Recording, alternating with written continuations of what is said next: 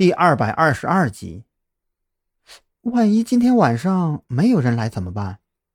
蓝雨桐转换了一个话题。应该会来的，我们费尽心思布了这么一个局，他不可能不来。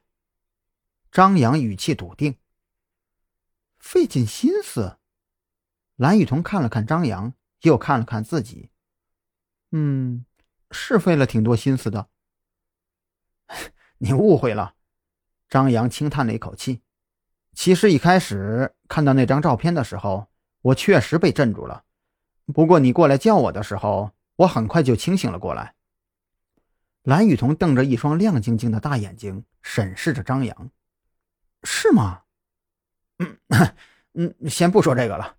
嗯，你还记得我发现的那张金卡吗？”张扬小声说道。蓝雨桐点头。其实那不是我发现的，而是吴有倩引导我发现的。那个时候你去楼上检查，吴有倩在下面并不是什么都没有做，她的双腿不断的在地上摩擦，成功的吸引了我的目光，继而也让我留意到了一些东西。张扬脸上露出一抹微笑。当然了，仅凭这个呀，还不足以让我怀疑吴有倩。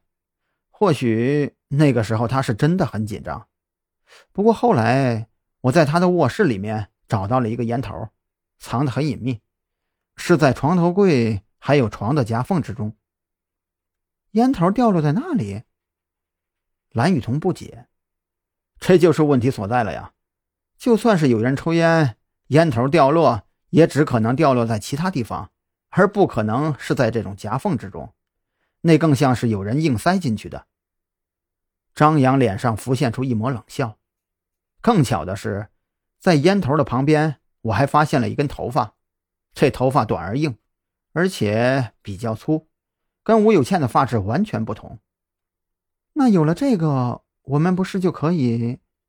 蓝雨桐眼前一亮，但他很快就明白了张扬的意思。你到现在都没说去检测这些东西，难道你认为这是一个局？事实证明，它就是一个局啊！如果我被那张照片影响了，可能真的会对自己的发现感到惊喜。这烟头好找，但是我确定，那根不那么明显的头发，即便是专业的人来了也发现不了。所以，按照正常的逻辑分析，我一定会认为那根头发是重要线索。可现实呢？蓝雨桐追问。现实是它依然是重要线索，不过意义变了。张扬紧接着说道：“有人希望我们顺着这条线索往下查，这可能会牵扯到什么人？或许当我们找到这个人的时候啊，他已经死掉了。这都是你的推测。”张扬点头：“我不喜欢推测，我更喜欢用证据说话。